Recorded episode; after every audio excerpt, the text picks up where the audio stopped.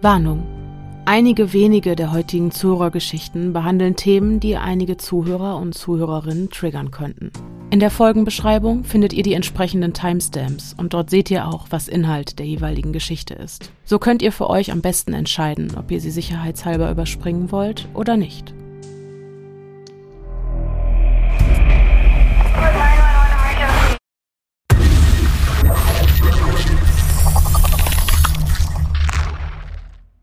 Hallo und herzlich willkommen zurück zu einer neuen Folge des Podcasts Stimmen im Kopf. Mein Name ist Denise. Mein Name ist Pia. Und, und wir, wir, sind die Stimmen, die ihr gerade im Kopf habt. Ihr habt es euch gewünscht und euer Wunsch ist uns Befehl. Genau. Mehr Zuhörerfolgen. Mehr Zuhörerfolgen, genau. Und hier ist eine weitere für den Dezember. Wir hatten ja eigentlich einen kleinen Aufruf gestartet, weil wir dachten, boah, so eine Weihnachten-relatede Zuhörerfolge wäre mega. Tatsächlich hat uns aber nur eine Geschichte im Weihnachtsthema erreicht. Äh, die werden wir, die wird die Pia gleich auch direkt als erstes zum Besten geben. Für den Einstieg. Für den Einstieg. Danach geht's aber äh, wie gewohnt mit euren unheimlichen Erfahrungen weiter. Genau. Nichtsdestotrotz, das tut der Sache ja keinen Abbruch. Wir werden uns zusammen gruseln. Wir werden zusammen auch trotzdem ein bisschen weihnachtlich sein und zusammensitzen mhm. und äh, genau, schnappt euch eure Snacks, eure Getränke, macht's euch Teechen, ganz gemütlich. Genau. genau. Oder ein Glühwein, es ist kalt draußen. Stimmt. Kinderpunsch, ich trinke momentan super gerne Kinderpunsch, Kinderpunsch. kann ich sehr empfehlen, ja. wenn man noch klar denken die, muss. Ja, wenn man die Lampen anhaben will, aber in, in, in einem anderen Sinne, dann kann ich Kinderpunsch sehr empfehlen. Genau, kuschelt euch einfach ein. Wir sitzen hier ganz gemütlich beisammen Gesellt euch dazu. Genau. Wir haben gerade noch schön aufgeräumt. Oh ja, sollen wir erzählen, was wir, wir erzählen, gemacht haben? Ja, ja, wir erzählen. Also, wir hatten ein Fotoshooting. Unser allererstes unser Fotoshooting allererstes, zusammen. Genau. Im, also, wir beide zusammen im Podcast-Kontext. Genau. Das war sehr aufregend. Ja. Ich bin massivst kamerascheu, aber es hat trotzdem Spaß gemacht. Vor allem, also, wenn Pia neben mir sitzt, dann fühle ich mich auf jeden Fall sehr sicher. Ach, Mäuseköln. Ja, das war einfach schön. ja, es hat auch Spaß gemacht. Es war total schön. Ja. Und äh, ja, ihr werdet ja die Ergebnisse dann im Laufe der Zeit einfach so mal zu sehen bekommen. Genau, auf genau. unserem Instagram-Feed, Podcast.stimme im Kopf, denn auch dafür haben wir natürlich Fotos gemacht. Genau. Und ja, es war ein sehr aufregender Tag. Und jetzt äh, überall lag äh, schwarzes und goldenes Konfetti rum, weil genau. wir damit auch Spaß hatten. Was, was wir damit gemacht haben, seht ihr dann? Genau, das seht ihr sehr bald, schätze ich. Und dann haben wir hier äh, kurz rumgewienert, alles sauber gemacht und jetzt sind wir ziemlich müde. Wir sind ziemlich müde. Es ist aber auch, es ist zappenduster. Die Stimmung ist wieder perfekt. Genau. Ich könnte das Licht noch dimmen. Gute Idee. Ja, ne? Ja. Mach's ein bisschen cozy. Ja. So. Die Stimmung ist angemessen und die Pia legt los. So. Unsere erste Geschichte im Weihnachtskontext oder zumindest im winterlichen Kontext. Unsere erste und einzige ja, Geschichte richtig, im richtig, weihnachtlichen, richtig, winterlichen Kontext. Kommt von Pauline. Hallo ihr beiden. Erstmal, ich liebe euren Podcast und eure Stimmen. Ich höre euch meist beim Bahnfahren, ich pendle regelmäßig von Baden-Württemberg nach Berlin oder beim Zeichnen, wenn nicht sogar beim Tätowieren. Ganz viel Liebe. Das ist lieb. Vielen, vielen Dank. Freuen uns. Sehr, sehr, sehr. Über die warmen Worte sowieso immer sehr. Ja, da wird genau. das Herzchen immer direkt ganz warm. Ja. Mhm. Äh, und mit der Geschichte geht's jetzt los. Aber die Worte vorher sind wichtig und ich finde, die darf man auch nicht außer Acht Eben, nein, nein, nein, nein, nein, die tragen wir immer genau. vor. Nun zu meiner Geschichte, die ich um diese Jahreszeit regelmäßig erlebe. Ich lebe noch bei meinen Eltern in einem kleinen Dorf. Ich weigere mich, die Rollläden abends zuzumachen, da ich häufig Schlafparalysen habe, was euch bestimmt ein Begriff ist. Mein Bett steht direkt neben einem großen bodentiefen Fenster, durch das ich nachts nach draußen auf eine Straße mit einer Laterne blicken kann. Ich wache häufig nachts auf, um circa drei Uhr, und das Einzige, was ich bewegen kann, sind meine Augen. So blicke ich auf diese Straße und höre nichts außer die Stille und unsere Heizung, welche quietschende, fast schreiende Geräusche von sich gibt. Schon mal was ganz Feines in diesem Setting. Im Sommer passiert mir das aber nie. Wenn ich nach draußen blicke, sehe ich diese Laterne und huschende Schatten. An sich nichts Unnormales, doch jedes Mal verdecken diese das Licht der Straßenlaterne und sie setzt kurz darauf aus und flackert wieder auf. Ich schätze, es ist ein Hirngespinst, aber wie groß muss dieser Schatten sein, um eine Laterne zu verdecken? Ganz liebe Grüße und eine wundervolle Weihnachtszeit. Ein weiterer Strich auf der Schlafparalyse. Schlafparalysenliste. Schattenliste. Schatten-Schlafparalysenliste. Das äh, erinnert mich gerade daran, dass ich ja noch kurz erzählen wollte, dass ich etwas über meine langjährigste Freundin gar nicht wusste, was sie mir ja letztens Oh. erst erzählt hat. Erzähl. Ähm, wir sind jetzt 21 Jahre miteinander befreundet. Das Ja, ist eine lange Zeit. das ist eine lange Zeit und ich wusste nicht, dass sie Schlafparalysen hat. Und dann habe ich sie mal nach ihren Erfahrungen gefragt und sie sagte auch, es ist genau das. Es Ja. ist dieses, äh, also sie sagte, es ist im Grunde unspektakulär, aber man ängstigt sich zu Tode, weil es Na immer klar. albtraummäßig ist, weil du immer Gestalten Ja, ich siehst. glaube, das ist auch ganz automatisch, weil das eben so eine unangenehme Situation ist, dann macht dein Unterbewusstsein halt auch was Unangenehmes damit. Total, Ne? ja, vom Ja. Gefühl her alleine Mhm. schon, ne? Aber sie sagt auch, Schattengestalten, immer Schattengestalten. Mhm. Also, äh, das finde ich echt so krass, ne? Ja. Und das fand ich spannend, weil ich daraufhin gedacht habe, eigentlich ist das sowas Lebenseinschneidendes immer wieder, diese Schlafparalysen. Also für Mhm. mich wäre es das, dass ich darüber reden würde oder ich, ich habe manchmal das Gefühl, vielleicht gibt es so viel mehr Menschen, die das tatsächlich haben und es wird einfach nicht darüber gesprochen. Also ich, ich folge einem Künstler und oder Fotografen, ich weiß es nicht genau, der ähm, erlebt halt auch ständig solche Schlafparalysen und der verarbeitet die in seiner Kunst und seine Bilder oder also das ist der Wahnsinn. Mhm. Das sieht, das ist so der Hammer. Das sieht so, so, so, so, so toll aus. Äh, ich verlinke euch den gerne mal Gute Idee. irgendwo hier. Guckt euch mal Genau. den Feed an. Großes, großes Kino. Ich glaube, ich bin damals durch Jenny auf den aufmerksam geworden. Und das ist, ich würde sagen, ähm, also es sind Fotos, es ist keine gemalte Kunst, aber das Setting ist extrem künstlerisch aufgebaut jedes Mal und auch irgendwie sehr surreal. Eben, klar, weil es eine Schlafparalyse abbildet. Finde ich super spannend. Ich ich finde es Ja. auch richtig krass. Also, Mhm. also mich überrascht das halt immer wieder, dass ich denke, okay, es haben echt, glaube ich, viel mehr Menschen, als Mhm. darüber sprechen. Und deswegen finde ich es auch immer wieder spannend, dass wir immer wieder neue Einsendungen zum Thema Mhm. kriegen und wieder eine Schlafparalyse, wieder eine Schattengestaltengeschichte. Ja, Ne? genau. Ja. Äh, interessant ist ja trotzdem, warum das nur im Winter passiert. Das frage ich mich auch. Ja. Hat das was mit, mit der, weiß nicht, mit der dunklen Jahreszeit zu tun? Ja. Ich würde jetzt sagen, gut, es wird auch früher dunkel, es ist länger dunkel, aber Aber man schläft ja auch Eben, im Sommer du- im Dunkeln. eben, du Und schläfst drei, ja- um drei Uhr ist es auf jeden Fall dunkel. Richtig. Übrigens wieder äh, The Real Geisterstunde. the, re- the one and only. Ja, genau. Ja. Okay. Weiter Viel- geht's. Vielen Dank, Pauline. Ja, vielen Dank, Pauline, für deine Einsendung. Hier geht es jetzt weiter mit der Geschichte von der Luisa. Und sie schreibt. Hallo ihr Lieben, danke für so viel Engagement. Da ich die Hörerfolgen so spannend fand, dachte ich, dass ich auch vielleicht etwas beitragen kann für die nächste.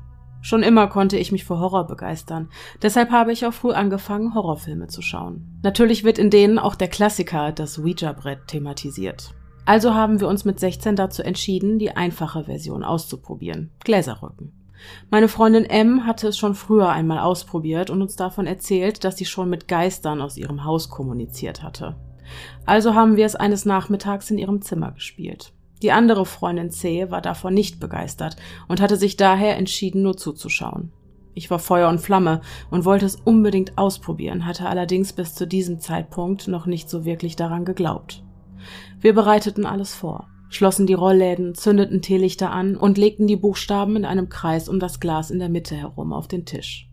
Meine Freundin M und ich setzten uns gegenüber und legten einen Finger auf das Glas. M hat angefangen, einen Geist zu rufen, und nach mehreren Minuten hat dies auch funktioniert.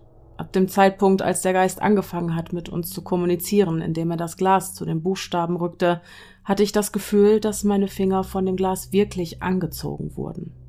Am ehesten könnte ich es wie magnetische Anziehungskraft beschreiben. Wir stellten anfangs relativ allgemeine Fragen. Ich bin mir auch nicht sicher, ob es der erste Geist war, ich weiß nur, dass es nicht lange nach dem Anfang unserer Session war. Wir fragten, ob der Geist gut oder böse ist. Die Antwort fiel leider auf böse. Auch wenn ich die Anziehungskraft des Glases spürte, war ich noch nicht wirklich davon überzeugt, ob das Schieben des Glases nicht doch von meiner Freundin M ausging. Wir fragten nach dem Namen des Geistes und dann passierte das Gruselige. Das Glas rutschte zum ersten Buchstaben und dann zum nächsten, dann wieder zurück zum ersten. Dies passierte dann immer wieder und das Glas bewegte sich immer schneller hin und her. Bis ich Panik bekam und angefangen habe zu weinen. Ich schrie M an und sagte, dass sie damit aufhören soll. Ich war jedoch so gefesselt, dass ich bis zu diesem Zeitpunkt noch nicht vom Tisch aufschauen konnte. Als ich meinen Blick hob und M anschaute, sah ich auch ihre Tränen und die Panik in ihren Augen. Wir schrien uns gegenseitig an, mit dem Scheiß aufzuhören. Freundin C lachte uns nur aus. Ich fand die Situation so unerträglich, dass ich einfach aufstand und das Glas vom Tisch schubste. Ich wusste auch, dass man dies eigentlich nicht machen sollte, allerdings wusste ich mir nicht anders zu helfen in dieser Situation. Etwa ein Jahr später kam ein neuer Horrorfilm mit dem Titel Zozo ins Kino. Das waren die Buchstaben, zwischen denen das Glas sich hin und her bewegte. Ergänzung. Zozo ist in dem Film ein Dämon und fünf Jugendliche beschwören ihn mit einem Hexenbrett herbei. An dem Sonntag nach dem Vorfall hatte mein Vater einen Motorradunfall und an dem Freitag darauf beging eine gute Freundin von uns dreien Suizid. Ich habe danach nie wieder Gläserrücken gespielt und auch nach acht Jahren frage ich mich immer noch, ob es nur Zufall war oder doch mehr dahinter steckte. Sehr ungewöhnlich ist auch, dass Gläserrücken angeblich nicht funktioniert, wenn nicht alle Spieler daran glauben und eigentlich schon gar nicht, wenn jemand zuschaut. Naja, das war die Geschichte von meiner Seite. Viel Spaß und Erfolg weiterhin. Liebe Grüße, Luisa. Uh, Das wurde nach hinten hin ganz schön. das habe ich mir auch gedacht. Plot Twist. Ja, Plot-Twist, wirklich. Ich dachte, Krass. okay, ähm, freudige Teenager spielen Gläserrücken-Geschichte, die wir alle, glaube ich, zuhauf erzählen können. Mhm. Und dann aber doch mit so einem sehr grausamen Realitätsbezug nach hinten raus. Aber hallo. Ja. Mich hat auch das mit dem, äh, ich hatte auch eine Gänsehaut mit dem Film. Tatsächlich. ja, Das, finde ich auch irgendwie gruselig. Weißt du, wenn, wenn, wenn beim Gläserrücken der Name so-so rauskommt, wenn du davon schon mal gehört hast und der Film ist schon draußen, Genau. dann könnte ich sagen, okay, unterbewusst Ja, genau. das irgendwie beeinflusst. Aber es ist ein Jahr vorher gewesen. Richtig. Ja. Ja. Das ist heftig gruselig und danach, das ist einfach nur schrecklich.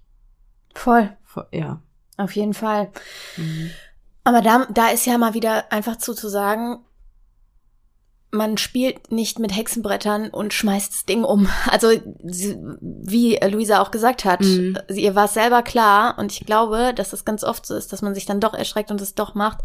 Und ich, deswegen rühre ich die Dinger nicht an, Mhm. weil ich so einen Schiss habe. Wir haben ja so ein Ding immer noch liegen. Gar nicht erst damit Ich anfangen traue mich nicht mehr, das zu Mhm. benutzen. Wir hatten das ja an Halloween, Ja, dass wir das dann hinterher nochmal machen wollten. ja, ja. Und ich möchte es einfach nicht mehr machen. Ich Ich vor allem ganz ehrlich, selbst wenn, dann, also, selbst wenn du es machst und dann passiert im Nachgang irgendwas Schlimmes, musst du ja auch gucken, dass du dir den Schuh dann quasi nicht anziehst dafür, für das, was passiert ist. Ja, genau. Ja. Ja, genau. Ja. Aber das ist ja genau wie in der Geschichte auch. Ja. Das ist ja das, ich kann mir gut vorstellen, dass man dann hinterher da sitzt und sich denkt, Mhm. was habe ich da getan? Und Ja. ich glaube, dass das, also ich, sind wir uns mal einig darüber, dass dieser Vorfall und das, was danach war, ja, wie soll ich das sagen? Wir haben schon oft gesagt, es gibt viele Dinge zwischen Himmel und Erde, die man vielleicht wir nicht nicht greifen kann. Aber ganz sicher ist die Handlung der beiden Mädels nicht dafür verantwortlich, was Nein. danach passiert ist. Nein. Ne? nein, nein, so. Aber trotzdem, du hast recht, was Ja, macht das es- psychologisch genau, mit dir? aber es, es macht ja psychologisch was mit dir. Und Genau. das kann, das kann ein ganz saudover Zufall sein. Genau. Trotzdem macht es halt etwas Genau. mit dir. So, Genau. das hängt, kausal natürlich nicht zusammen. Ja. Wie sollte es Ja, auch. eben. Aber trotzdem macht es was mit dir. Absolut, genau. Und da ist einfach Vorsicht geboten. Ich habe das früher auch äh, sehr leichtfertig gemacht. Ich bin auch immer noch neugierig, sage ich, wie es ist. Ich sag's, Aber ist. ich habe ganz viele Freunde, die sagen, nee, kannst alleine machen, habe ich keinen Bock drauf. Deswegen Ja, sehe ich mich da außerhalb der Gefahrenzone. voll. Vielen Dank, Luisa, für Genau, deine danke. Einsendung. Auch für das Vertrauen, das erzählt zu haben. Ja. So, die nächste Geschichte kommt von Iris. Iris hat mehrere Geschichten eingesandt, auch in dieser Mail. Und wir haben gleich zwei ähm, Nachrichten von Iris. Mhm. Und ich äh, knöpfe mir mal die erste vor. Hallo, liebe Stimmen in meinem Kopf. Das ist ja die süßeste Anrede überhaupt, das oder? finde ich auch, ja. das ist ja entzückend. Ja. Aber das sind wir doch. Wir sind doch die Ja. Stimmen, die ihr gerade im Kopf, versteht ihr? Hallo Iris. Eigentlich bin ich eine sehr ruhige Zuhörer und Zuschauerin. Aber diesmal kann ich nicht an mich halten und muss dir bzw. euch schreiben. Ich liebe den Podcast und obgleich ich mir vorgenommen hatte, die Folgen mit Abstand nacheinander zu hören, zum einen damit die Faszination länger hält und zum anderen, weil mir Gruselgeschichten und Artverwandtes gar nicht gut tun, bin ich eine Woche nach dieser Neuentdeckung fast durch mit den vorhandenen Themen. Fleißig, Fleißig sehr sportlich. Sehr ambitioniert. Ganz besonders die Creep Me Out Folgen befeuern meine Fantasie zusehends, so dass ich von Ideen für eigene Geschichten und kleinen, fast vergessenen Erinnerungen überflutet werde. Diese Geschehnisse möchte ich euch nun mitteilen, vielleicht auch für eine der nächsten Zuhörerfolgen. Geschichte 1 heißt Liebe Geister. Ich beginne mit einem schönen Ereignis. Mein Opa starb vor einigen Jahren, nein, das ist nicht das schöne Ereignis, und wie er es sich gewünscht hatte, bekam er eine Seebestattung. Dafür fuhren die nahen Verwandten an die Ostsee. Mit einem kleinen Schiff schipperten wir dann aufs Meer, um die Urne dort ins Wasser zu lassen. Schon beim Losfahren fiel mir eine dicke Hummel auf, die an der Reling des Bootes saß. Während der Zeremonie flog diese dann nach und nach zu einigen Familienmitgliedern, setzte sich an deren Kleidung und flog dann weiter. Wir nahmen das Tier schließlich wieder zurück an Land. Als ich später mit meiner Mutter darüber sprach, meinte sie, ihr wäre das Tier ebenfalls aufgefallen. Auch wenn ich im Allgemeinen nicht an ein Leben nach dem Tod glaube, stelle ich mir gern vor, dass mein Opa, der die Natur immer geliebt hat, in Gestalt dieser Hummel bei uns war. Und so kann ich mich doppelt freuen, wenn ich diese süßen Insekten um einen Lavendelstrauch brummen sehe. Das finde ich eine sehr schöne Geschichte. Und wir haben ja schon ganz oft auch von diesen Tier... Inkarnationen oder ja, Seelen genau. in Tieren. Ja, oder ja. auch Tierdeutung ist ja auch ja. so ein Ding. Wir hatten das schon mit Schmetterlingen. Ja. Also, ich, man könnte mal nachgucken, wofür die, was, was die Hummel für eine Bedeutung hat. Also, ich kann nur sagen, erst, also nur um das nochmal kurz zu komplettieren zur Geschichte. Mhm. Ich finde, dass die Geschichte auch so schön geschrieben war und das hat mein Ganz Herz total gewärmt. Ja. Mhm. Und ich möchte zu Hummel sagen, dass mein Spirit Animal, ne? Ja, die Hummel ist dein Spirit Animal. Ich liebe Hummeln. Cool. Es ist so mit mein Lieblingstier, wenn ich ehrlich bin. Ja. Ich finde, die sind süß, die ja, sind die flauschig. Sind süß. Dann gibt's ja dieses, diese, diese Urban Myth, dass die ähm, gar nicht fliegen können eigentlich sie und sie es trotzdem machen. Ja, ich ja. finde Hummeln auf vielerlei Art äh, ganz wunderbar. Ja, das sind putzige äh, super süß Tierchen auf mhm. jeden Fall, ja. Und ich finde übrigens auch die Aufmachung sehr schön, dass du immer so Kurzgeschichten mit Titeln total hast. voll finde mhm. ich auch. Die nächste heißt dunkle Schattengestalt. An eine andere Begebenheit habe ich seit Jahren nicht mehr gedacht. Die Wohnung meines Vaters, in der ich als Kind gelebt habe, begann mit einem kleinen Vorraum. Mangels einer richtigen Lampe in diesem Vorraum war es dort immer schummrig. Das einzige Licht drang beim Eintreten durch die Wohnungstür. An einem Tag, da muss ich so zwölf oder dreizehn gewesen sein, sah ich dort im Augenwinkel einen Schatten stehen. Ich habe meinem Papa gesagt, da stünde ein kleiner Junge in der Ecke. Er hat nachgeschaut, aber natürlich war da nichts. Um genau zu sein, stand in der Ecke gar nichts, also auch kein Gegenstand, der in der Dunkelheit die Form eines Menschen haben konnte. Im Vorbeigehen sah ich diesen Jungen allerdings wochenlang. Ich habe angefangen, ihn zu grüßen, aber soweit ich weiß, nie genau nachgesehen. Irgendwann war er dann nicht mehr da. Ob das Ganze Einbildung war? Mit Sicherheit. Aber als Kind war ich der festen Überzeugung, er stünde dort, und da er nicht deutlich gesehen werden wollte, respektierte ich das. Check, check auf der Liste der Schattengestalten. Auf jeden Fall. Mhm. Du hast einen mega freundlichen Umgang, Iris, mit, äh, also ich finde, du klingst, als wärst du ein unheimlich freundlicher ja. Mensch. Also so äh, auch dieses, ich habe angefangen, ihn zu begrüßen und ich habe respektiert, dass er nicht gesehen werden ja. wollte. Ja. Das ist irgendwie entzückend. Ja, auf der so. anderen Seite, also ganz, ganz toll geschrieben. Wie gesagt, ich komme aus dem Staunen nicht mehr raus. Aber unfassbar creepy. Das, also, dass, Total, da, dass sich das so verifiziert, indem du es einfach ständig und immer wieder siehst und aber auch nie so genau und du willst dann aber, ich kann auch verstehen, dass du sagst, ich guck nicht hin. Ja, das ist auch sowas. Dann, dann hm. schwingt bestimmt auch so ein bisschen mit, ich will eigentlich auch gar nicht ja, hingucken, weil genau. ich schon auch ein bisschen und, Angst habe. Und vielleicht sollst du auch nicht, weil wer weiß, was du dann siehst. Also genau, das stimmt. Lieber so. Aber Unwissenheit ist ein Segen. Manchmal ja. Mhm. Aber durch deine Aufmachung, Iris, war das trotzdem auch wieder, deswegen meinte ich so, das hat so ein freundliches Wesen, diese, diese Art, das mhm. zu erzählen, dass die mich gar nicht so, also es ist super gruselig, aber deine Aufmachung ist so freundlich, dass es fast schon wieder herzerwärmend war. Das also ist so die Persönlichkeit, die mitschwingt. Ne? Total, ne? irgendwie schon, mhm. irgendwie schon, ja, ist schön. Die nächste heißt Träume. Inzwischen bin ich das, was man erwachsen nennt. Die Monster gibt es nur noch nachts in meinen Träumen. Eine Zeit lang hatte ich schlimme Albträume, In diesen rannte ich vor Wölfen weg. Es gab Einbrecher und Schlägereien, riesenhafte Monster und verschwundene Familienmitglieder. Teilweise hatte ich mehrere schlimme Träume jede Nacht und blieb extra lange wach, um mich dem zu entziehen. Das half natürlich überhaupt nicht. Die Angst vor neuen Träumen befeuerte das Ganze eher noch mehr. Mein Bruder gab mir schließlich den Tipp, beim nächsten Mal einfach aufzuwachen. Und siehe da, die nächsten Monster stellten mir nach, ich dachte an meinen Bruder und wachte auf. Verrückt, wie einfach das gelang. Danach befasste ich mich etwas mit dem Phänomen der Klarträume und habe es irgendwann nicht mehr nur gegen schlimme Träume eingesetzt, sondern mir aktiv tolle Abenteuer erschaffen.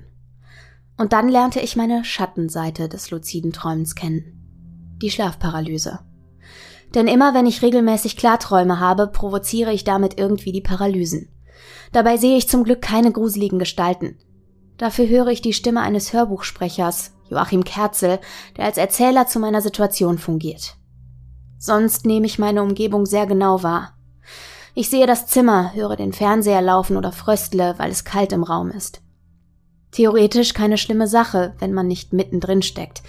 Dennoch belastet es mich immens, völlig bewegungsunfähig dort zu liegen. Obwohl ich auch in diesen Situationen weiß, dass der Zustand wieder vergehen wird, macht es mir verdammt Angst. Das letzte Mal war es besonders schlimm. Mir ging es an dem Tag nicht gut und ich schlief tagsüber. Als ich die Augen öffnete, bemerkte ich, dass ich mich nicht bewegen konnte und anscheinend wieder im Schlaf feststeckte. Dabei machte sich direkt ein bedrückendes Gefühl in mir breit. Ich wusste, dass mein Freund im Nebenzimmer saß und versuchte Geräusche zu machen, damit er mich bemerkt und richtig aufwecken könnte. Im Übrigen, das hat bei mir noch nie funktioniert. So sehr ich mich auch anstrengte, ich hörte selbst keinen Laut aus meinem Mund dringen. Dafür sah ich plötzlich meinen Freund in der Zimmertür stehen. Ich bat ihn in Gedanken, denn sprechen konnte ich ja nicht, mich aufzuwecken. Er antwortete nur, wenn du aufwachen willst, musst du das alleine schaffen, und ging wieder. Wie ich später von ihm erfuhr, war er die ganze Zeit nicht im Schlafzimmer, und ich hatte damit wohl meine erste visuelle Halluzination. Um mich aus der Paralyse zu befreien, versuchte ich dann meinen Arm zu bewegen, mich aufzudecken, irgendetwas und bekam wieder Angst. Nach Minuten, die vielleicht nur Sekunden waren, sich aber gleichzeitig nach Stunden des Kampfes anfühlten, bekam ich auf einmal keine Luft mehr. Als würde mir jemand die Nase zuhalten und gleichzeitig hatte ich keine Kraft, meine Lippen zu öffnen, um durch den Mund zu atmen. Die Angst wurde zu Panik. War es möglich, in einer Schlafparalyse zu ersticken? Ich weiß nicht, wie ich mich schlussendlich befreien konnte, doch im wachen Zustand konnte ich anfangs ebenfalls schlecht atmen. Im Schlaf muss ich angefangen haben zu weinen, und dabei setzte sich meine Nase zu. Das Ganze mündete in einer regelrechten Panikattacke, aus der mich mein Freund erst nach zwei Stunden beruhigt hatte. So wie ich da mit verheultem Gesicht und wild zerzausten Haaren hinter ihm ins Zimmer getapst bin, muss ich ihm ebenfalls einen riesigen Schrecken eingejagt haben. Pff, noch eine Schlafparalyse. Heute ja. ist dann vielleicht äh, Tag wieder Schlafparalysentag. Ja, Halleluja. Auf jeden Fall. Ja. Also erstmal, wir haben ja auch mal in Folge 12 über luzides Träumen gesprochen und da kann ganz viel tolles Potenzial drin stecken und ganz viele tolle Dinge draus entstehen, aber es ist tatsächlich nicht äh, förderlich. Also für es kann den erholsamen und ruhigen Schlaf schon definitiv gefährden. Ne? Genau. Dessen muss man sich im Klaren sein. Muss mal gucken, wie Ne, wie man da im Einzelnen drauf reagiert, genau, einfach individuell. Das kann man pauschal ja, gar nicht sagen. Ja, Manche genau. verpacken das. Ich habe auch eine Freundin, die äh, das betreibt, luzides Träumen, und die kommt damit super zurecht. Ja. Die äh, hat da gar keine Probleme mit. Bei anderen mündet das eben in sehr häufig wiederkehrenden Schlafparalysen. Oder halt einfach gestörtem Schlaf generell und ja, ne, genau. Ja, genau. Mhm. Und vielleicht als kleiner Tipp für dich, es klang jetzt in der Geschichte immer so, als würdest du sehr stark versuchen, gegen die Paralyse anzukämpfen. Das klingt voll schwer in der Situation. Ich habe ja selber auch schon Schlafparalyse gehabt, aber im Regelfall soll es tatsächlich einfacher sein, da rauszukommen, wenn man es irgendwie schafft, sich zu entspannen. Ja. Also gegen Ankämpfen ist meistens kontraproduktiv eher. Ich finde das so krass. Ja. Das ist ja wirklich mein mein Dein Albtraum, Albtraum. Ähm, ernsthaft. Dein wahr gewordener Albtraum. Für mich wäre das so furchtbar. Ich bin so dankbar, dass ich das noch nie hatte. Ja, vor allem, wenn es dann halt wirklich zu handfesten Halluzinationen ja. kommt. Und ja. wenn du dann deinen Partner siehst, okay. Ja, ja genau. Aber, aber, wenn du Schattengestalten siehst und Leute, die so sich cool. auf deinen Brustkorb setzen, damit du keine Luft mehr kriegst und so, das hatten wir ja auch schon oft, ne? Ja, gerade dieses Erstickungsding. Genau, genau. Das hatte ich auch mal eine Zeit lang. Ich bin nachts immer wach geworden ich weiß nicht, was mein Körper da macht. Aber das, das hat sich, das fühlt sich an, als hätte ich mich übel verschluckt oder so. Und das Mhm. aber auch teilweise mehrfach die Nacht recht regelmäßig. Und dann habe ich danach auch dieses so, da muss ich Okay. erstmal wieder zu Atem kommen. Das ist ein ganz komisches Gefühl. Ich kann nicht genau sagen, was da passiert ist. Super gruselig. Super komisch. Ja. Weiß ich nicht. Aber da, da hier in der Geschichte war ja tatsächlich auch noch eine ordentliche Erklärung Mhm. dafür, dass ich die Nase zugesetzt hatte. Das ist ja, Ja. auch krass. Du fängst Ja. an zu weinen, klar, die Nase geht zu. Ja, aber gut, die Atemmuskulatur funktioniert ja weiter. Äh, ja, aber wenn du versuchst, durch die Nase zu atmen und du kriegst keine Luft und du äh, in, im Traum versuchst Mhm. du bewusst durch die Nase zu atmen und Mhm. merkst, die sitzt zu, du kriegst keine Luft mehr, Mhm. fühlt sich das ja für dich in dem, du realisierst ja nicht, dass du weinst. Ja, ja, klar. Also das, ja, Ja. das ist auch schon krass. ja, nee. Und, Pia, das wollte ich dich fragen. Ja. Kannst du dir vorstellen, dass ähm, du irgendwann die Stimme von jemandes Schlafparalysen bist? Darauf wollte ich unbedingt Ja, eingehen, das- weil es gibt Schlimmeres als Joachim Kerzel dabei zuzuhören, wie er jemandem was erzählt. Also Das das, muss man einfach wirklich mal so sagen. Das ist ja ein ganz, ganz toller Kollege. Ähm, wenn euch das mal passiert und ich eure Träume kommentiere, dann würde ich mich über eine Nachricht freuen. Ja, da müsst ihr auf jeden Fall Bescheid geben. Das fand ich sehr, sehr Das spannend. fand ich krass. Also ich Jo, muss sagen, stimmt, ich hätte, genau. das wäre für mich ja die ultimative Entspannung, wenn du meine Träume Ja, es sei denn, es kommentieren passiert würdest. nur Scheiße. Dann Ja, äh, dann natürlich. schwierig. Aber ach, trotzdem, mit deiner Stimme verbinde ich ja was Positives, deswegen. Ja. Okay, aber Spannend. wir haben noch eine. ja, eine hat sie noch in dieser Mail. Und dann ja noch die zweite Mail. Genau, genau. Die nächste heißt Familienbande. Manchmal denke ich, dass meine Familie eine übersinnliche Verbindung hat. Vielleicht ist es auch nur Intuition, da kann ich mich selbst nicht festlegen. Als erstes denke ich an eine Situation, als mein Opa im Krankenhaus lag. Nicht die Hummel, sondern mein anderer Opa. Das Die ist auch süß. Hummel. Das ist so entzückend. süß. Ich wachte mitten in der Nacht auf, dachte an ihn und an meinen Besuch im Krankenhaus vor ein paar Tagen. Ich muss etwa eine Stunde wach gelegen haben, dann hörte ich im Wohnzimmer das Telefon klingeln. Mein Papa ging dran und ich konnte wieder schlafen. Am nächsten Morgen erfuhr ich, dass dieser Anruf von meiner Oma kam, die von Opas Tod berichtete. Die andere Geschichte ist ungleich dramatischer. Es passierte in den Ferien, die ich bei einem Freund verbrachte. Wieder wachte ich nachts auf, wunderte mich, warum mein Herz so hämmerte und woher die Unruhe kam. Später erfuhr ich, dass meine Oma in dieser Nacht Albträume von meinem großen Bruder hatte, der um Hilfe rief, aber sie konnte ihn nicht finden. In dieser Nacht hatte er versucht, sich das Leben zu nehmen. Gott sei Dank hatte er eine ganze Horde Schutzengel auf seiner Seite und kam annähernd unverletzt zu uns zurück. So, damit ist zumindest ein Teil raus und ich kann die angefangene Folge endlich weiterhören. Vielen Dank und weiter so. Liebe und gegruselte Grüße, Iris. Gegruselte Grüße. Gegruselte Das Grüße. ist so toll. Ja, Entschuldigung. also wir sind Fans, Iris. Wir sind totale Fans. Ja, wirklich. Also, wie gut kann ein Mensch schreiben Das können? ist wirklich richtig, richtig Ja. schön. Gerade so, man war so nah bei irgendwie. ja, es macht auch einfach unheimlich viel Spaß, das zu lesen. Total. Es war Mhm. richtig toll. Also wenn du Vielen noch Dank. mehr Geschichten hast, immer, her damit. Vor allem Genau. z- scheinst du das ja relativ spontan geschrieben zu haben. Ja. Ja. jetzt kann ich die angefangene Folge endlich weiterhören. Ja. Sehr, Aber sehr auch cool. das hört man häufiger, ne? Diese ähm, intuitive Verbindung zwischen Familienmitgliedern, dass du ahnst, Ja. ne, wenn irgendwas passiert oder so. Ich glaube, das ist einfach Intuition. Ich glaube, das steckt in jedem von uns. In manchen ist es noch ausgeprägter, in manchen weniger. Und ich glaube, Das hatten wir ja schon oft Ja, das Thema, dass ja. es wahrscheinlich, also dass, dass man das als Intuition bezeichnet, was der Rest von einer Verbindung von allem und jedem Mhm. ist irgendwie, ne? Mhm. Und dass das wahrscheinlich in der Familie noch enger ist als zu, ich sag mal, Hinz und Kunz, Ja. ist ja auch irgendwie klar. ja, Ja, spannend. Vielen Mhm. Dank. Magst du weitermachen? Ich mache weiter. Und zwar hat Iris uns dann ja noch eine Mail geschrieben und die kommt jetzt. Hallo, liebe Stimmen im Kopf. Ich habe euch bereits eine Mail geschrieben, in der es um übersinnliche Situationen ging. Doch nun möchte ich euch noch eine Geschichte erzählen, welche ungleich realer und damit schlimmer ist. In der Zuhörerfolge habt ihr bereits angesprochen, was man als Jugendlicher für potenziell gefährliche Sachen gemacht hat, wie im Dunkeln nach Hause zu laufen, ohne darüber nachzudenken. Und auch in der aktuellen Folge ging es um Überfälle. Vielleicht könnt ihr dieses Thema, neben den ganzen Geistern, die mir ein wohliges Gruseln verschaffen, weiter besprechen. Einfach weil es so wichtig ist, wirklich darüber nachzudenken. Du hast vollkommen recht, du beziehst dich auf eine Folge, die jetzt, glaube ich, auch schon gut und gerne ein Jahr her ist. Das wird die Dezemberfolge. Aus 2020 wir gewesen sind ja sein. auch hinterher mit dem Nelson. Genau, wir sind hinterher. Mhm. Aber du hast recht, vollkommen wichtiges Thema. Da ging es ja um, um Leben und Tod, hieß die Folge. Genau, da ging es ums Überleben ausnahmsweise mal. Können wir auch noch mal drüber sprechen. Um meinen Gemütszustand vor vier Jahren, als das alles passierte, zusammenzufassen, ich fühlte mich wie der König der Welt. Die Kindheit habe ich in einem kleinen Dorf verbracht, der friedlichste Ort, den man sich nur vorstellen kann. Da hatten wir Kinder Angst vor der Dunkelheit, vor Geistergeschichten und dem dämmerigen Wald. Als ich mit 18 schließlich in meine erste eigene Wohnung in eine große Stadt zog, stellte sich mein ganzes Leben um. Man geht einkaufen, studiert, arbeitet, lernt Leute kennen und das alles funktioniert einfach so. Kurz gesagt, ich hatte die volle Kontrolle über alles und mit einem Mal höchstes Vertrauen in mich selbst. Grundsätzlich eine gute Sache. Aber damit habe ich systematisch meine Sicherheitsvorkehrungen schleifen lassen. Wenn der Bus erst in einer halben Stunde fuhr, lief ich lieber nach Hause. Auf dem Weg konnte man gut Musik hören oder telefonieren.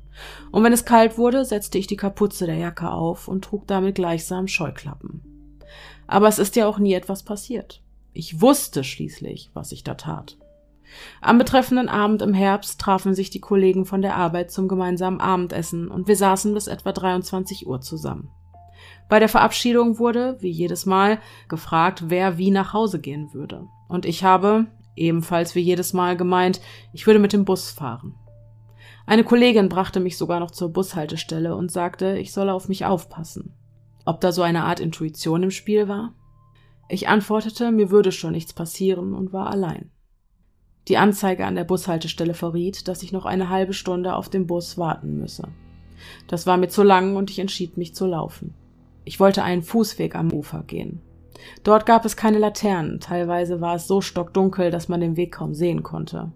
Aber ich war ja inzwischen erwachsen und hatte keine Angst mehr vor der Dunkelheit. Also ging ich los.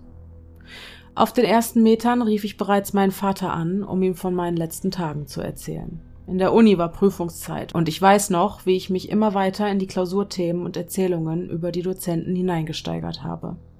Meiner Umwelt schenkte ich kaum noch Aufmerksamkeit. Als ich an einer Bank vorbeikam, sah ich darauf eine Gestalt sitzen. Ich erkannte einen dunkel gekleideten Mann, der den Kopf gesenkt hielt und dachte noch, wie komisch, sein Gesicht wird nicht beleuchtet, der schaut gar nicht auf sein Handy. Mehr nicht. Sonst ignorierte ich diese Gestalt, die mir, wie ich später erfahren sollte, von nun an einige Minuten folgte. Ich sage einige Minuten, weil die Strecke von der Stelle, an der ich die Person gesehen hatte, bis zu dem Punkt, an dem sie mich erwischte, etwa zwei bis drei Minuten dauert. Es tut mir leid, an dieser Stelle wollte ich mit möglichst passenden Worten die Dramatik und Spannung aufrechterhalten, um der Situation gerecht zu werden. Aber beim Schreiben zittern mir wieder die Hände und mir bricht der kalte Schweiß aus. Daher mache ich es kurz. Mir wurde von hinten eine Hand inklusive Handschuh auf den Mund gelegt und ich bekam einen harten Schlag auf den Kopf. Später wurde mir erklärt, dass diese Art, einen Menschen zu schlagen, nicht dazu da ist, ihn direkt zu verletzen, sondern um ihn orientierungslos und damit wehrlos zu machen. Wirklich geschrien habe ich nicht, dafür war keine Zeit. Ich habe in diesem Moment nur gedacht, scheiße, sie hatten recht, jetzt ist es vorbei. Also die Warnungen von meinen Eltern und Arbeitskollegen. Ich bekam noch einen oder zwei Schläge, dann saß ich auf dem Boden und hörte den Angreifer wegrennen, mit meinem Handy und der Umhängetasche. Es dauerte nur wenige Sekunden und ich kam verdammt glimpflich davon. Dann bin ich langsam aufgestanden und hatte größte Mühe, meine Gedanken zu sortieren. Erst konnte ich einen meiner Schuhe nicht finden und ging die ersten Schritte ohne ihn, bis mir auffiel, dass dann meine Socke schmutzig werden würde. Ja, das war in dieser Situation ein großes Problem, fragt mich nicht warum. Dann wollte ich einfach den restlichen Weg nach Hause laufen, um von einem Nachbarn aus meine Eltern anzurufen. Zum Glück ging ich aber doch direkt zum nächsten beleuchteten Haus, eine Gaststätte, und bat dort um Hilfe. Die ganze Zeit entschuldigte ich mich bei dem Kellner und den wenigen Gästen, dass ich ihren Abend störte und auf dem Boden blutete. Und dann sammelte mich ein Streifenwagen ein, damit ich auf der Wache meine Aussage machen konnte. Witzigerweise sprachen die Beamten im Auto darüber, dass ihre Kollegen zurzeit in einem anderen Stadtteil bei den Schießereien wären. Jap, sie nutzten dabei die Mehrzahl. Dazu muss ich sagen, dass mein Papa, mit dem ich in diesem Moment ja telefoniert hatte, einen noch schlimmeren Abend gehabt haben muss als ich. Er hörte, wie ich am Telefon verstummte und die kurzen Kampfgeräusche, dann war das Handy aus. Noch dazu wohnt er 400 Kilometer von mir entfernt. überlegte dennoch, direkt zu mir zu fahren, rief meine Mutter an und auch die Polizei.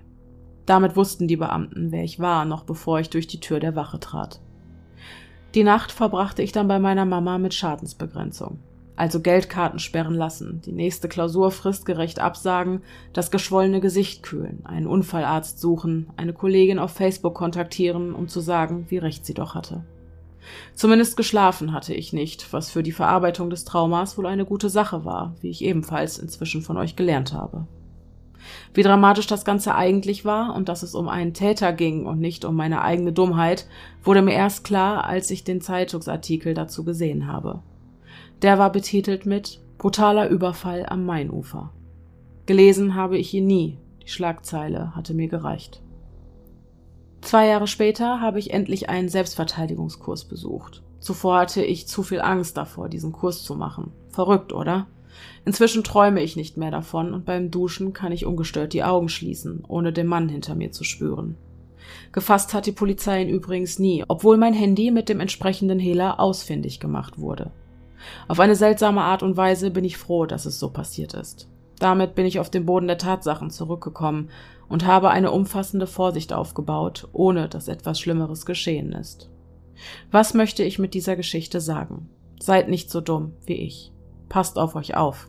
So gruselig die Schattengestalten aus Geistergeschichten auch sein mögen, die Menschen gibt es wirklich und sie können schlimm sein. Lasst euch nicht ablenken, nehmt die Umgebung wahr und denkt darüber nach, was ihr seht. Fühlt euch nicht sicher, nur weil ihr eine Gegend gut kennt.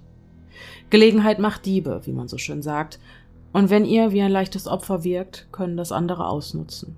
Auch der Selbstverteidigungskurs hat mir gut getan. Da lernt man viel über Körpersprache, darüber gar nicht erst in gefährliche Situationen zu stolpern und kann bestimmte Handgriffe üben, um sie im Ernstfall auch anwenden zu können. Das war mir enorm wichtig. Danke für eure Aufmerksamkeit. Sichere Grüße, Iris. Bleibt sicher, es ist gefährlich da draußen, bekommt eine ganz neue Bedeutung noch. Ja, aber so ist es ja auch irgendwie gemeint. Sachen. Es ist ja wirklich so gemeint, mhm. aber es ist trotzdem ja, ich sag mal, es ist unser Abschiedssatz und es ist auch unsere Signatur mhm. und trotzdem finde ich es ganz toll und auch danke an der Stelle Iris für dein Vertrauen, dass ja. du die Geschichte hier die eingesandt Offenheit. hast. Genau, und die Offenheit äh, weil uns das erinnert, dass das keine leere Floskel ist. Ne? Nein, das habe ich, habe ich mir, ich habe mir das damals tatsächlich bewusst so ausgesucht. Ich weiß, ich weiß. Und ähm, das, das wird mir gerade selbst erstmal genau. wieder klar. Ne? Das also ja, ja. ja, diese Geistergeschichten und Schattengestalten sind unheimlich, aber es stimmt, da draußen laufen wirklich Schattengestalten rum. Und wenn wir uns hier mit True Crime befassen, das klingt immer alles so unheimlich weit weg. Ja. So, als könnte einem selbst das nicht passieren. Genau. Oder man ist ja vorsichtig und so, aber ähm, gerade in jüngeren Jahren, da könnte ich auch heutzutage einfach nur mit dem Kopf schütteln, wie leichtsinnig und blauäugig und gutgläubig ich nachts so. durch die abgelegensten Gegenden Oder mit der Bahn um vier Uhr morgens ja, von der Großstadt nach Hause, ja, ich bin auch irgendwann Stunde, mit drei, Stunden alleine. Köln aus ja. nach Hause, ja. anderthalb Stunden Fahrt oder was. Also das äh, ist das ist echt so krass. Auch und das ist einfach Glück. Das ist wirklich das ist einfach, einfach Glück. Glück. Ja, genau. Schicksal. Ne? Also ich muss sagen, ich habe wirklich, ähm, wirklich richtig mit dir gelitten, mhm. Iris. Also ja. Äh, auch als du beschrieben hast, dein, dein äh, unerklärliches, äh, sag ich mal, seltsames Verhalten danach, dass, dass du dir dann Gedanken um deine Socken machst und das so. Fand ich total einleuchtend. Ja, das weil ist ich glaube, man klammert sich an Banalitäten, weil man nur dadurch die Kontrolle wieder. Du hast jetzt gerade das ja. Problem, das Problem ist jetzt gerade, dass dein Socken schmutzig wird. Deswegen musst du jetzt unbedingt deinen Schuh wiederfinden. Mhm. Das ist jetzt ganz wichtig. Klar, das ist ganz wichtig, weil das dein Machtbereich ist, den du gerade wieder für dich mm. erobern willst, ja. sozusagen. Ne? Ja. Du hast über irgendwas Kontrolle, nämlich darüber, deine Schuhe anzuziehen, ja. damit deine Socke nicht dreckig wird. Trotzdem, dadurch, dass du das so detailliert beschrieben hast und für uns nochmal rekonstruiert hast, auch dafür danke du. Also das ist eine genau. Geschichte für nicht nicht nur für Unterhaltungszwecke auf gar Überhaupt keinen Fall, nicht, genau. sondern für einen guten Zweck. Ja. Und dafür hast du dieses Trauma, sag ich mal, wieder durchlebt, um uns diese ja. äh, diese Nachricht schreiben zu können. Und dadurch, dass du es eben so detailliert beschrieben hast, kann ich mir, kann ich mich genau in deine Lage hineinversetzen. Genau. Und ich weiß genau, wie du dich damals gefühlt haben musst. Ja.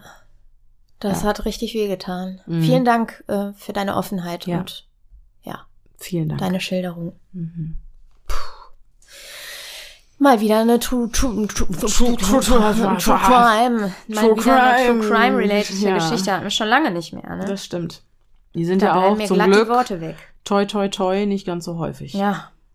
Meine Herren. So, als nächstes haben wir eine Geschichte von Lucy. Hallo ihr Lieben, mein Name ist Lucy und ich habe euch mal eine von meinen paranormalen Geschichten aufgeschrieben. Das ist mal eine Geschichte, die nicht gruselig ist, sondern eine Sache, die mich damals wirklich glücklich gemacht hat. Und die Geschichte heißt Der Seelenvogel. Meine Oma war schon immer das, was man als eine Abenteurerin bezeichnen würde. Mit 17 lernte sie den Mann ihres Lebens kennen und begann mit ihm durch die Welt zu reisen. Sie ritten auf Kamelen durch die Wüste Ägyptens, schwammen mit Haien im Meer und bestaunten die Pyramiden der Maya in Südamerika.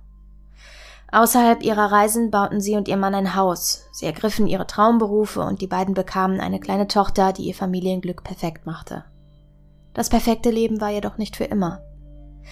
Sie und mein Opa waren starke Raucher, was beiden zum Verhängnis werden würde. Jedoch würden fast 20 Jahre dazwischen liegen. Im Alter von 60 Jahren bekam mein Opa die Diagnose Lungenkrebs. Er verstarb nur sechs Monate nach der Diagnose in seinem Haus im Kreis seiner kleinen Familie. Von da an hörte meine Oma auf zu reisen. Trotz der Trauer über ihren verstorbenen Mann hörte sie nicht auf, ihr Leben zu genießen.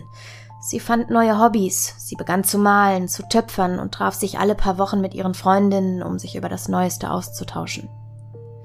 Mit 69 Jahren bekam sie die Diagnose COPD. Dies ist eine Lungenkrankheit, bei der sich die Lungenbläschen aufblähen und der Körper das Kohlendioxid nicht mehr ausatmen kann und sich der Körper somit langsam selber vergiftet. Diese Krankheit geht außerdem mit starker Luftnot einher.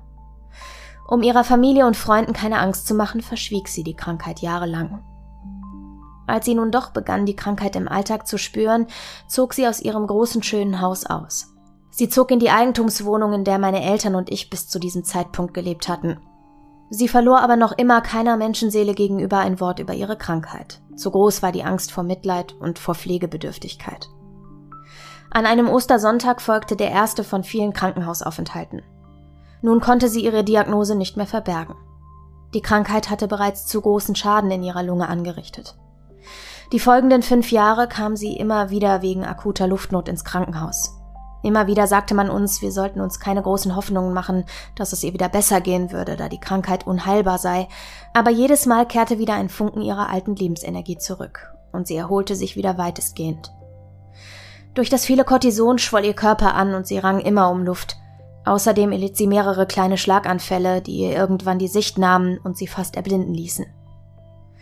Nach vielen Jahren Kampf zog sie in ein Hospiz, wo ihr die Pfleger die letzten Monate ihres Lebens so angenehm wie möglich machen sollten. Meine Mutter und ich besuchten sie zu dieser Zeit fast täglich. Zuletzt konnte sie noch nicht einmal mehr reden. Sie konnte nur noch zuhören und unsere Nähe spüren. Ich las ihr immer selbstgeschriebene Geschichten vor oder ein Märchen aus dem Märchenbuch, aus dem sie mir ein paar Jahre zuvor vorgelesen hatte. Manchmal saß ich auch einfach nur da, streichelte ihren Bauch und sang ihr Lieder vor. Manchmal weinte sie auch einfach nur aus Angst vor dem Tod. Sie war nicht gläubig und daher war der Tod für sie das Ende von allem. Irgendwann entschied sie sich dazu, nur noch zu schlafen. Die Ärzte verabreichten ihr hohe Mengen an Opioiden, mit denen sie so lange schlafen sollte, bis sie aufhören würde zu sein. Dieser Prozess des Schlafes erstreckte sich über mehrere Tage. Am letzten Tag ihres Lebens musste ich arbeiten gehen. Es war neun Uhr, als ich das Haus verließ und mir eine kleine Meise entgegenflog. Aus irgendeinem Grund musste ich bei dem Anblick des Tieres sofort an meine Oma denken. Ich hatte das Gefühl, dass irgendetwas von ihr an diesem Vogel war. Es ist unbeschreiblich, aber dieser Vogel fühlte sich im Geiste an wie sie. Er flog den ganzen Weg hinter mir her. Er war auch wieder da, als ich zurück von der Arbeit kam. Später an diesem Tag erfuhr ich, dass meine Oma verstorben war. Zu demselben Zeitpunkt, zu dem mir der Vogel begegnete. Wieder so ein Ding. Wieder. Hammer, Hammer. Ja, heute ist Tag der Fu Fu äh, Krass. Tier. Ich habe auch eine Freundin, die sagt, also die hat immer das Gefühl, dass, also manchmal, wenn die ihrer Hündin so ganz tief in die Augen guckt, hat die das, ja, das klingt so bescheuert, aber das, sie hat das Gefühl, dass, als wäre das die Reinkarnation ihrer Oma oder Ja. so. Ja. Weil da so eine ganz krasse Vertrautheit irgendwie ist. So, ja, die Energie ist dieselbe. Ja. Finde ich ganz verrückt. Ganz spannend. Also das ist, das ist so irre. Mhm. Das ist auch wie, wie, ja, ich bin gespannt, wie es heute weitergeht. Meistens stellt sich ja heraus, wir haben Themen, die sich durchziehen. Ja, Das scheint gerade wieder so zu sein. ein roter Faden. genau. Unsere nächste Geschichte kommt von Jasmina. Genau. Und Jasmina hat drei Geschichten geschickt Mhm. und hat eine E-Mail geschrieben. Die E-Mail darf ich jetzt vortragen und dann werden wir uns die Geschichten so ein bisschen aufteilen. Richtig, dann Genau. wechseln wir uns ab. Hallöchen, meine Lieben. Ich habe vor kurzem euren Podcast für mich entdeckt und da mir recht häufig komische Sachen passieren, egal ob paranormal oder gruselige menschliche Dinge, dachte ich mir, teile ich doch meine Erfahrungen mal. Da ich oft nicht ernst genommen wurde, wenn ich über diese Dinge geredet habe, habe ich teilweise gedacht, dass ich vielleicht etwas mit der Psyche habe. Dem ist allerdings nicht so, habe mir mal Hilfe geholt, weil ich echt am Verzweifeln war. Irgendwann häuften sich aber die Ereignisse und irgendwann habe ich Menschen kennengelernt, die eben auch an das Übernatürliche glauben bzw. nicht komplett abweisend sind und auch schon ihre eigenen Erfahrungen gesammelt haben. Manchmal glaube ich aber auch, dass ich diese Dinge anziehe. Manchmal bzw. sehr oft tatsächlich werden meine Träume wahr. Sei es der Tod meines Vaters oder meiner Oma, meine Kündigung oder mein Autounfall. Komischerweise nur die schlechten Dinge. Klar will mich mein Unterbewusstsein irgendwie auf die Tode meiner Familienmitglieder vorbereiten, damit ich nicht komplett aus allen Wolken falle, aber die folgenden drei Geschichten kann ich mir einfach nicht erklären. Alle sind paranormal und machen mir echt Angst. Momentan bin ich auf einem Kreuzfahrtschiff tätig und die letzte Geschichte ist eben hier während meiner Quarantäne geschehen. Alle neuen Crewmitglieder bzw. nach jedem Schiffwechsel müssen wir eine Hard-Quarantäne durchmachen wegen Corona. Ich hoffe, das ist erstmal genug Background-Info für die Stories. Sollte trotzdem noch was unklar sein, meldet euch einfach. Übrigens liebe ich den Podcast und freue mich immer über neue Folgen. Macht weiter so. Ganz, ganz liebe Grüße, momentan aus der Normandie, Jasmina. Oh, ich finde, das klingt schon, das klingt, das ist auch so eine sehr herzliche E-Mail. Mhm. Vielen, vielen Dank erstmal dafür. Äh, und ich bin super gespannt auf das, was da Ich jetzt auch kommt. total. Und du kannst dir sicher sein, es ist hier gut aufgehoben. Ja, es klang auf jeden Fall schon mal äh, sehr vielversprechend. Sehr spannend. Und Jasmina hat uns ein Dokument angehängt und da hat Richtig. sie ihre Geschichten reingepackt. Und ich starte mit der ersten. Ich glaube, es war im Jahr 2016, kurz bevor ich in die Vereinigten Staaten ging. Die Info ist für das zweite Erlebnis wichtig. Eines Abends haben eine Gruppe Freunde und ich uns dann zum Trinken getroffen. Der Plan war von Anfang an Gläserrücken zu spielen. Ich hatte immer sehr großen Respekt vor jeglichen Geisterbeschwörungen, da ich auch sehr abergläubisch bin und seit diesem Abend auch an alles Übernatürliche glaube. Leider habe ich mich vorher nie wirklich mit den Regeln beschäftigt, da es für mich eigentlich immer klar war, so etwas nie zu machen, auch wenn ich zu dem Zeitpunkt nicht an Geister geglaubt habe. Da ich sturmfrei hatte, trafen wir uns also bei mir. Wir haben ein recht altes Haus aus den frühen 1900ern.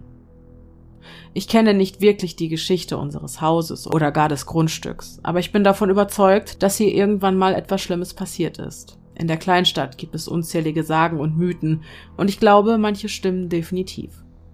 Wir hatten alle schon gut ein Sitzen, da wir auch noch relativ jung waren, gerade mal 16, und ich vorher nie wirklich Alkohol getrunken hatte. Bitte kein Judgment an der Stelle. Eines der Mädels packte plötzlich ihr ganzes Equipment aus. Ein selbst gebasteltes Ouija-Board mit dem Alphabet Ja, Nein und Auf Wiedersehen. Dazu noch eine weiße Kerze und ein Glas. Wir fingen an zu spielen. Unser Medium sagte einen Spruch auf, den sie im Internet auf einer Seite für Okkultes fand, um einen Geist zu beschwören.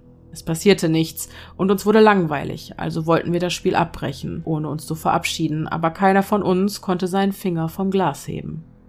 Also fragte unser Medium, ob jemand anwesend sei. Wieder keine Antwort. Wir überlegten, was wir machen könnten, um den Geist dazu zu bringen, uns zu antworten. Die Oma unseres Mediums ist ein paar Wochen vorher gestorben und sie wollte sich ein letztes Mal von ihr verabschieden, um mit dem Tod abschließen zu können.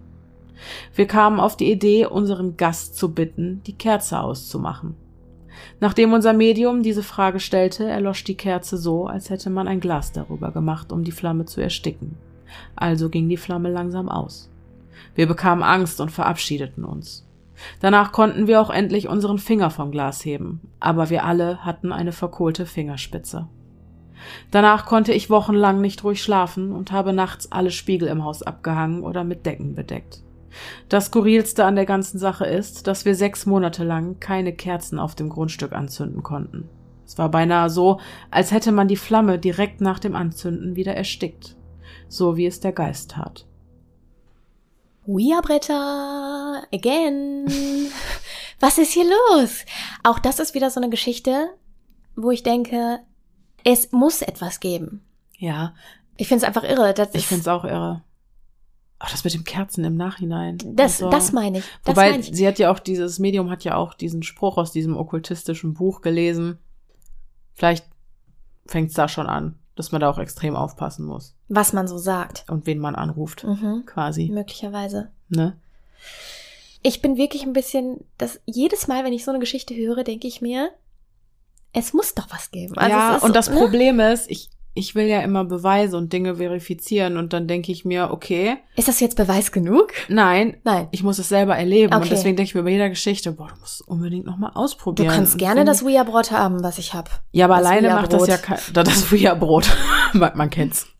Ja. Wusstest du, dass Ouija, also Ouija, ja wirklich eigentlich ist das Wii und Ja. Ja, genau, das deswegen so sage ich immer konsequent Ouija. Ja, es heißt eigentlich Ouija. Ich sag Ouija, weil sich das so eingebrennt ich glaube, hat, weil es cooler gesagt, das klingt. Ist auch eigentlich die kulturelle. Ja, also, gut, wenn, wenn du als äh, Engländer und Amerikaner das aussprechen würdest, wäre es wahrscheinlich Ich glaube, dass es popkulturell auch Ouija ist. Ja, Ouija Brett. Ich sag das nur aus Prinzip so. Ich muss auch zugeben, dass ich, also Leute, wenn ihr Black Forest Teil 2 hören werdet, dann äh, stolpert ihr sicherlich das ein oder andere hundertmal über Ouija-Brett, weil ich das konsequent ausgesprochen habe. Ja, es ist ja auch definitiv richtig. Ja, zumindest vom, von Wortstamm her. Ja. Wegen, wegen, weil, ja. weil man eben mit Ja und Nein genau. und so, oui, ja, ja, Französisch und Deutsch. Aber zurück zum Thema. Ich denke mir immer, okay, Leute, die damit rumspielen, denen passieren danach Dinge, die dann Beweis genug sind. Ja. Und die für mich auch Beweis genug ja, wären. Ja, voll.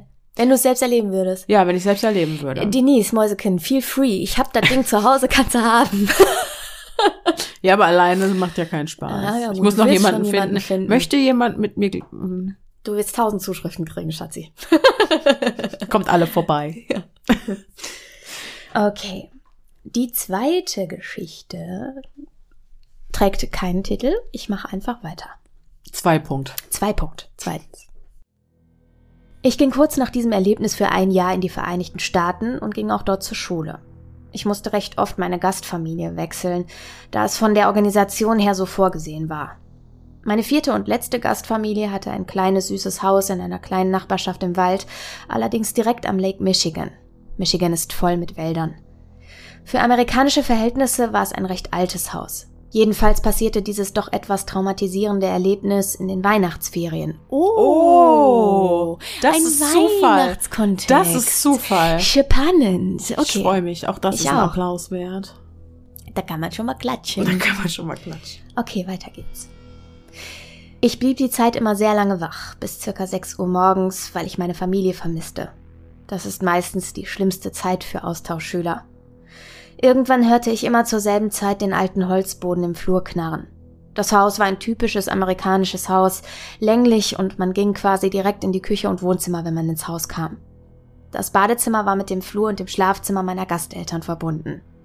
Gegenüber vom Schlafzimmer meiner Gasteltern war das Zimmer meiner Gastschwester. Dazwischen war nur ein kleiner Wandschrank mit Bettwäsche und Handtüchern. Neben meiner Gastschwester war mein Zimmer und neben mir der Waschraum mit Waschmaschine, Trockner und Plastikkleiderbügeln. Jede Nacht hörte ich dieses Geräusch. Die ersten Nächte dachte ich einfach, dass Dad auf die Toilette gehen würde, obwohl er normalerweise durch die Zwischentür geht, um niemanden zu wecken. Der Boden war sehr laut. Da es nicht wirklich zur Geisterstunde passierte, versuchte ich eine normale Erklärung zu finden. Es begann jede Nacht um 3.58 Uhr und endete um Punkt 4.06 Uhr. Es ist nicht sonderlich gruselig, weshalb ich auch keine Angst hatte. Es ging nur den Flur entlang, diese acht Minuten. Es startete immer am Ende des Hauses, also beim Wandschrank bzw. vor den Schlafzimmern von meinen Gasteltern und Schwester. Ich hörte die Schritte und das knarrende Holz den Flur hoch und runter gehen, mehrere Male und sehr langsam. Zum Schluss ging es immer in den Waschraum neben meinem Zimmer. Dort fiel dann immer etwas aus Metall auf den Boden. Nachdem es drei Nächte hintereinander geschah, guckte ich im Waschraum nach, was da jede Nacht runterfiel. Möglicherweise wurde ja etwas nicht richtig angebracht oder ähnliches. Ich fing an, meinen Dad auf den Arm zu nehmen, dass er ja sehr häufig nachts auf die Toilette ginge. Allerdings guckte er mich nur verwundert an, genau wie meine Gastmam. Da meine Gastschwester zu dem Zeitpunkt unterwegs war, vermuteten wir einfach, dass sie die rätselhafte Nachtpullerin war. Dies allerdings ging noch über Wochen so weiter. So langsam ging es mir ziemlich auf die Nerven und ich sprach meine Gastschwester darauf an, dass sie nachts vielleicht weniger trinken sollte und dass es sehr komisch ist, dass sie jede Nacht zur selben Zeit eine Tour durch das Haus macht. Nachdem ich allerdings ihren Gesichtsausdruck sah, realisierte ich erst, dass im Waschraum nichts aus Metall war oder etwas ähnliches, was dieses klirrende Geräusch zum Schluss verursachen konnte. Sie nahm meine Hand und zerrte mich zu ihren Eltern in die Küche. Und hier wird es nun etwas gruselig. Ich erzählte meinen Gasteltern von den Erlebnissen der letzten Nächte und sie hatten exakt denselben Gesichtsausdruck wie meine Gastschwester. Ich habe noch aus Spaß gefragt, ob wir einen Geist im Haus hätten, und dann erzählten sie mir endlich die Wahrheit. Als meine Gastschwester noch klein war, so circa drei Jahre alt, sie ist mein Jahrgang, fing Dad an, sich selbstständig zu machen. Da er vorher bei den Marines war, lernte er nach der Arbeit zu Hause noch weiter und das bis tief in die Nacht. Mom blieb immer mit ihm wach und setzte sich meist vor den Fernseher, um Dad nicht zu stören und meine Gastschwester nicht zu wecken. Eines Nachts schlief Mom auf den Sesseln vom Fernseher ein. Plötzlich wachte sie um 3.58 Uhr auf, da sie sich beobachtet fühlte. Da stand ein kleines Mädchen mit blonden Haaren und weißem Nachthemd in der Küche. Ich weiß, sehr typisch. Da Mom noch halb am Schlafen war, dachte sie, es sei meine Gastschwester und fragte nur, Sweetheart, why are you not in bed? Erst dann stand Mom langsam auf, um die vermeintliche Marcy, meine Gastschwester, zurück ins Bett zu bringen. Als Mom näher kam, erkannte sie, dass dieses Mädchen nicht ihre Tochter war und dass sie kein Gesicht hatte. Kurz danach ging das Mädchen in den Waschraum und verschwand. Mom lief panisch zu Dad und erzählte ihm alles. Sie war verwundert, dass Dad sie nicht für verrückt erklärte oder überrascht reagierte. Seine Reaktion war lediglich mit einer ruhigen Stimme I know, I've seen her before. Er erzählte Mom, dass sie seit mehreren Wochen in sein Arbeitszimmer kommt, wenn er am Arbeiten bzw. Lernen ist und einfach nur dasteht. Danach geht sie immer zurück in den Waschraum und verschwindet. Er dachte, dass es an seiner Erschöpfung liegt oder einfach daran, dass er müde war. Deshalb erzählte er Mom auch nichts davon. Kurz darauf kam ein Priester und räucherte das Haus einmal aus und segnete es. Als Marcy dann etwas älter war, machte sie eine kleine Sleepover-Geburtstagsfeier zu ihrem zehnten Geburtstag. Die Kinder schliefen alle im Wohnzimmer. Am nächsten Morgen fehlte aber eines der Mädchen. Panisch riefen meine Gasteltern die Eltern des Mädchens an, welche verwirrt fragten, was denn los sei, da die Kleine gestern Nacht angerufen hat, um abgeholt zu werden. Damals hatten meine Gasteltern noch ein Wandtelefon, welches aber so hoch hing, dass kein Kind daran kam und es erst recht niemand finden würde, da es hinter den Jacken versteckt war. Das Mädchen wurde also gefragt, wie sie das Telefon denn gefunden hatte. Sie meinte nur, dass dieses eine Mädchen, welches nicht auf der Party war, ihr gezeigt hatte, wo das Telefon war. Sie beschrieb das besagte Mädchen ohne Gesicht. Daraufhin wurde das Haus nochmal gesegnet. Als mir diese beiden Geschichten erzählt wurden, bekam ich Gänsehaut und ich spürte diese unfassbare Kälte unter meinen Füßen. Meine Gasteltern sagten mir zum Schluss noch, dass das Mädchen immer an exakt der Stelle stand, wo ich stand. Ich wollte wegspringen, aber meine Muskeln wollten sich nicht bewegen. Man sah mir wahrscheinlich die Panik an und Dad versuchte mich wegzutragen, aber selbst das ging nicht. Erst nachdem ich meine gesamte Gastfamilie umarmt hatte, konnte ich wieder normal atmen und mich bewegen. Anschließend ließen wir das Haus nochmal segnen und räucherten es mit Salbei und so weiter aus. Wir alle bekamen Angst, nachdem ich nicht mal Dad bewegen konnte, da er ein sehr muskulöser Ex-Marine war und einen 80-Kilo-Sack durch die Gegend schleudert, als wäre es ein Sack Federn. Nachdem der Priester da war und dieses Mal eine neue Methode probiert hatte, verschwand das Mädchen und die komischen Geräusche. Ich habe sie nie gesehen, aber jedes Mal, wenn sie anwesend war, spürte ich eine tiefe Trauer. Dieses Gefühl hatten Mom und Dad auch, als sie sie sahen. Ich habe meiner Gastfamilie nochmal geschrieben, ob sie in den vergangenen fünf Jahren nochmal da war, aber bis jetzt kam sie noch nicht wieder. Dieses Ereignis stärkte nur meinen Glauben an Geister. Ich persönlich bin nicht religiös, aber der Segen des Priesters half tatsächlich. Dennoch schlief ich circa einen Monat noch bei meiner Gastschwester im Bett, weil wir beide Angst hatten und nicht schlafen konnten. Ja, das ist der Stoff, aus dem Albträume sind, würde ich sagen. Ne? Auf jeden Fall, das ist der Stoff, aus dem Albträume Gesichtslose, sind. da kann ich ja auch nicht drauf. Ja, dann ist Spuk in Blay, Blay Minor oder wie das heißt hier. Spuk in Hill House 2, ja. für dich. Ähm, nee. nee. Ja, äh, das fand ich auch in der Tat äh, krass unheimlich, mhm. als dann ne, dieses gesichtslose Mädchen, du denkst erst, es ist ein Kind und dann gehst du da dran, das ist kein Gesicht. Wobei ich muss ganz ehrlich sagen, dass ich gegen Ende tiefes Mitleid mhm. für dieses Wesen empfunden mhm. habe. Und ich dachte so, so sehr mitleidig, dass ich mir dachte so, ah, ausräuchern vielleicht. Also wenn es beim ersten Mal nicht, vielleicht will sie da bleiben und ja. wohin soll sie denn? Ja, und, du hast recht. ne, Aber also. ich glaube trotzdem, du bist ja verzweifelt, wenn dich sowas heimsucht. Ja, meinst du nicht, man kann sich daran gewöhnen? Das weiß ich Wie nicht. Wie der Vater, der einfach immer gesagt hat, ja, ich habe die schon gesehen. Ich kenne die schon. Ja.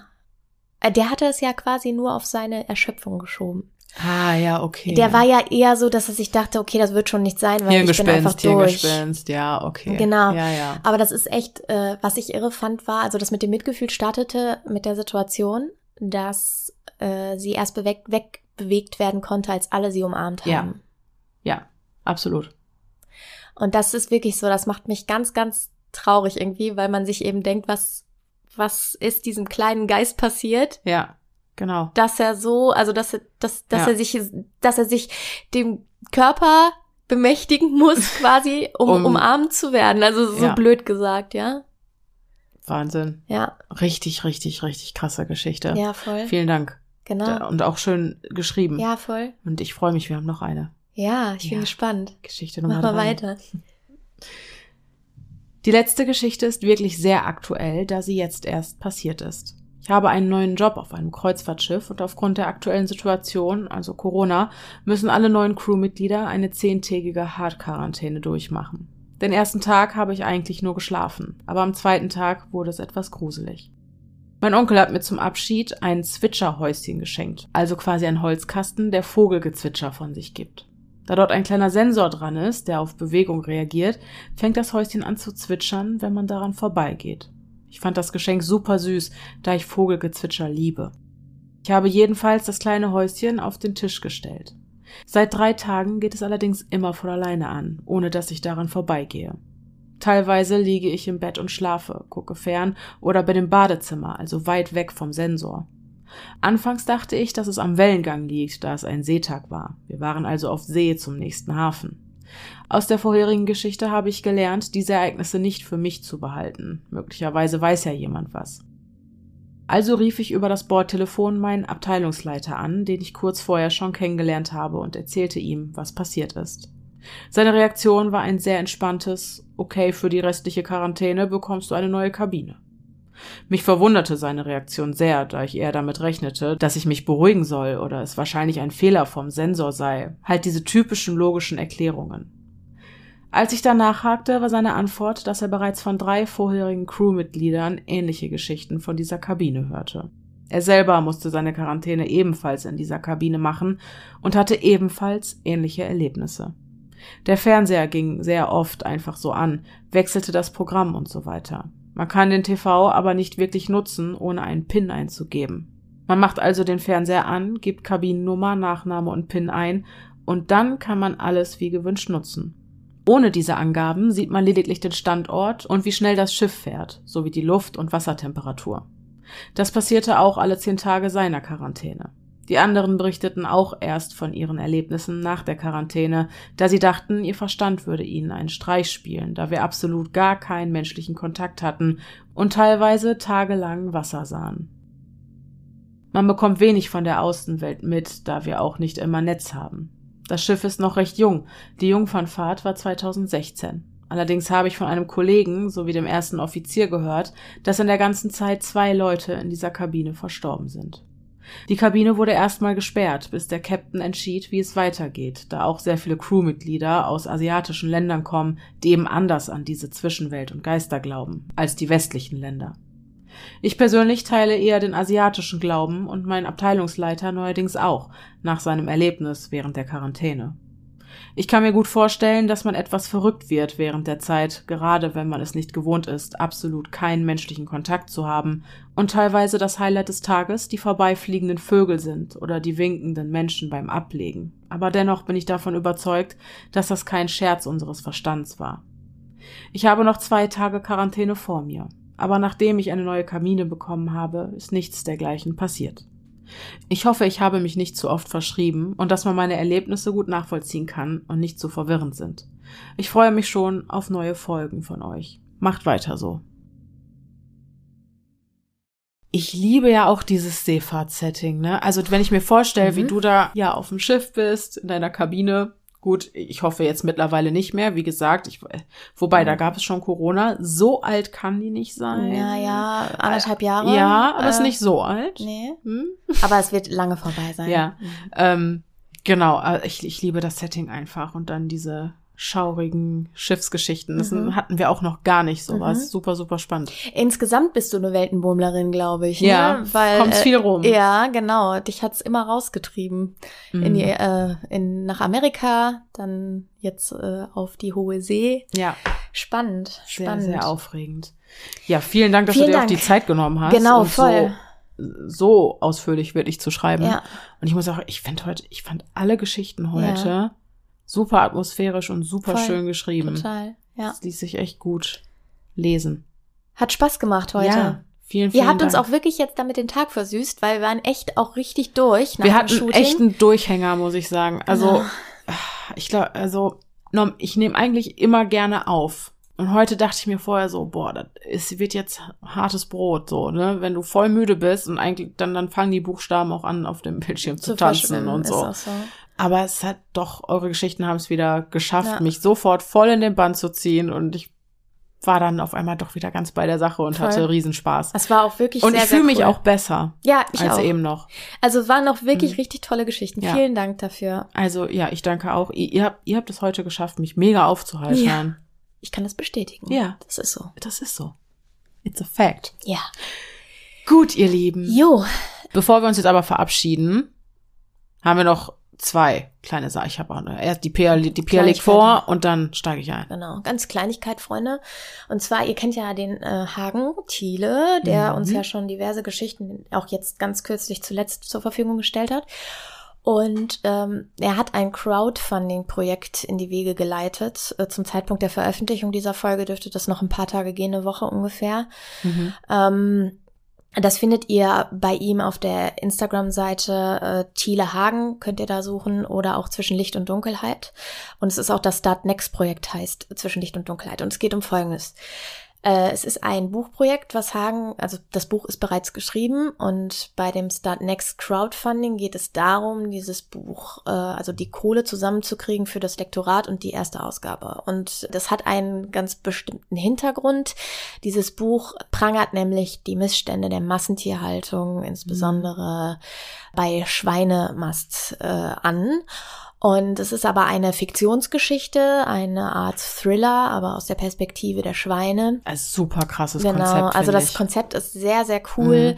und es geht im Grunde um eine Aufklärung in Bezug auf Massentierhaltung verpackt in eine Unterhaltungsform sozusagen. Mhm. Und damit dieses Projekt auf den Weg kommt und auch möglichst viele Leute erreicht, wäre es schön, wenn das Ziel, zumindest das erste Ziel schon mal erreicht würde. Ich gehe davon aus, dass zum Zeitpunkt dieser Veröffentlichung dieser Folge äh, dieses Ziel schon erreicht ist, aber sollten deutlich mehr Einnahmen als das erste Etappenziel erreicht werden, Mhm. könnte es ein Hörbuch geben. Ihr dürft dreimal raten, wer euch das vorlesen wird.